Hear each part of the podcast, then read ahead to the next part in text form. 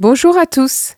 Vous écoutez Radio Bulle 93.6, votre radio de la Genée. Bienvenue dans ma bulle de sagesse. Myriam avec vous pour les aventures d'Amélie, une grande voyageuse de l'imaginaire.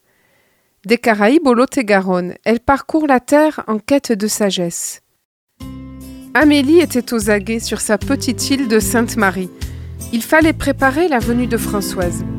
Elle avait accepté de venir animer un stage de découverte de l'association de Michel à une condition qu'Amélie réunisse dix personnes. Marché conclu. Qu'à cela ne tienne, dix personnes, ça ne devait pas être si difficile que ça à trouver, vu son enthousiasme. Elle saurait les convaincre. Et voilà donc notre Amélie en campagne. Affiche par-ci, prospectus par-là, et d'en parler partout autour d'elle.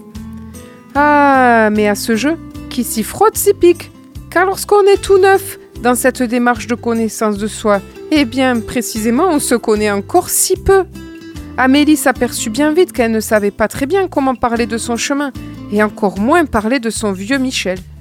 Elle était si maladroite, car finalement, que dire? Qu'elle attira infailliblement des critiques. Oh, pas des critiques en face, non, mais des rumeurs qu'on disait sur elle, par derrière. Comment était-ce possible qu'une institutrice puisse faire une telle promotion d'un chemin spirituel. Mais quand même, quelle honte Elle fait la promotion d'une secte maintenant Il y en a bien assez sur l'île Amélie eut peur soudain quand elle eut vent de ces rumeurs. L'île est petite, elle tenait à son travail et à sa réputation. Impossible d'accepter de telles accusations diffamatoires. Elle en fit part, dans un mail, à Françoise, qui l'accompagna dans cette mini-épreuve. Puis, Heureusement, elle apprit qui était la personne à l'origine de ces rumeurs. C'était une nouvelle arrivée sur l'île. Anne, amie de la nounou de son fils. Encouragée par Eugène, Amélie fit la démarche, elle aussi, de voir comment Anne s'était renseignée, qu'est-ce qui lui avait fait dire ces choses? Et puis elle l'appela. Elles s'expliquèrent au téléphone. Anne était intransigeante. Elle avoua que ses accusations ne reposaient sur rien, seulement sur ses propres préjugés mais elle était intraitable. Ce César, ce n'était qu'un gourou sordide au nom imbuvable. Voilà, c'était dit. Après cet appel, Amélie tenta le fameux outil de retournement antérieur enseigné par le vieux Michel, pour apercevoir sa propre misère à l'œuvre et comment elle, elle s'y était prise pour attirer toutes ces accusations. Alors elle vit qu'elle avait mis des affiches dans des lieux complètement inappropriés, notamment dans le lycée où travaillait Arthur, le mari de cette femme, Anne.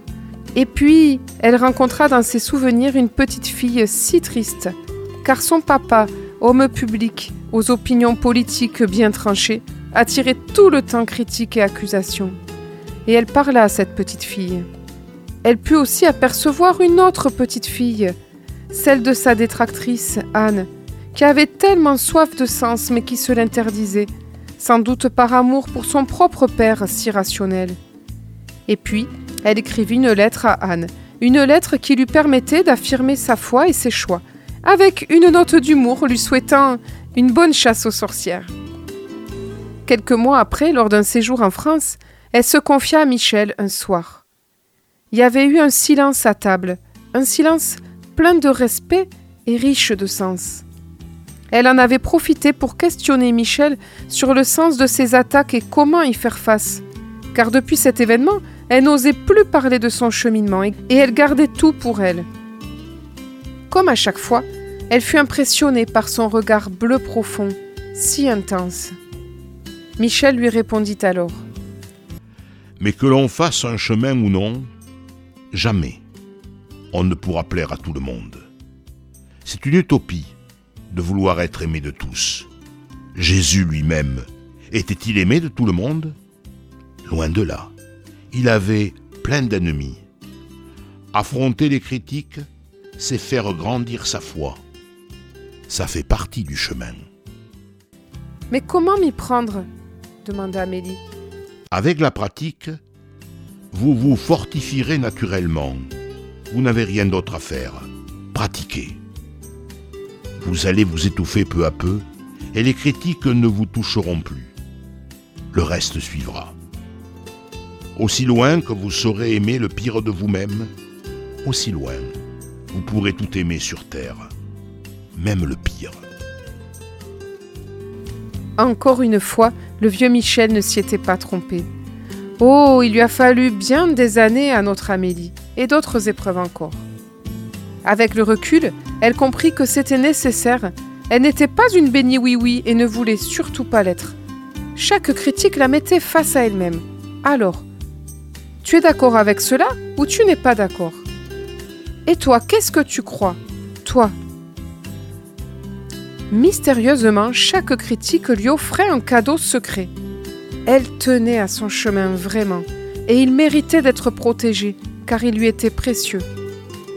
Quant à la fameuse Anne, cela ne fut pas simple pour Amélie de la recroiser. Elle l'évitait autant qu'elle pouvait, l'île étant petite, oscillant entre le bonjour surjoué ou la fuite. Au fil du temps, elles étaient devenues des collègues. Et elles avaient des amis en commun. Curieux hasard. Un beau jour, bien des années après, elles se recroisèrent dans l'école d'Amélie.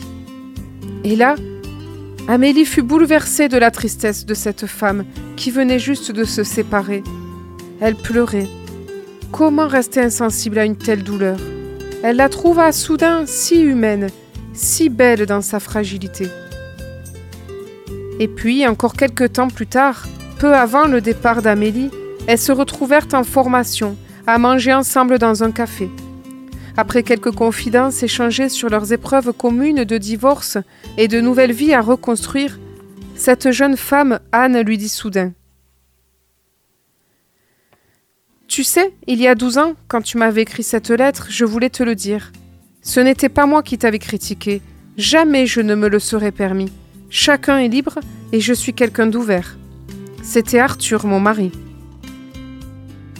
Amélie fut touchée en plein cœur. Elle s'en était doutée au fond que c'était son mari qui avait tout orchestré, car elle avait appris à le connaître. C'était le professeur de son fils. Elle avait même sympathisé avec lui, mais elle connaissait son rationalisme extrême et son intolérance sur la culture religieuse antillaise et sur toutes les foi qui s'y trouvaient. Amélie fut extrêmement touchée. Non, Anne n'avait pas oublié cet incident. Et oui, elle s'excusait, douze ans après.